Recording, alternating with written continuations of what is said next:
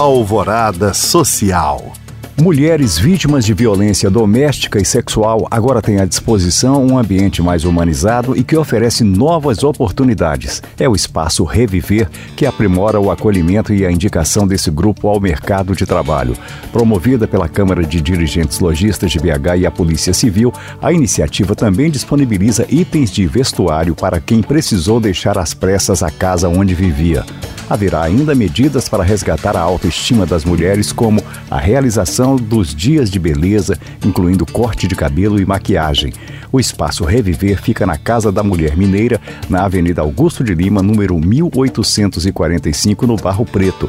Mais informações no site da Polícia Civil.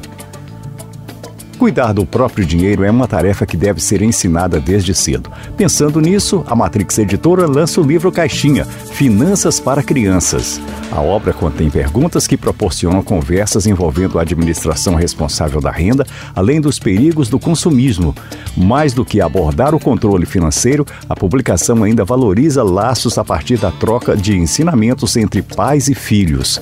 Escrito pela jornalista econômica Paula Andrade, o livro Finanças para para crianças custa 40 reais e pode ser encontrado no site da Matrix Editora e da Amazon. Para saber mais e participar destes cursos e eventos, acesse os links disponíveis na descrição deste podcast. Obrigado por acompanhar e até o próximo Alvorada Social.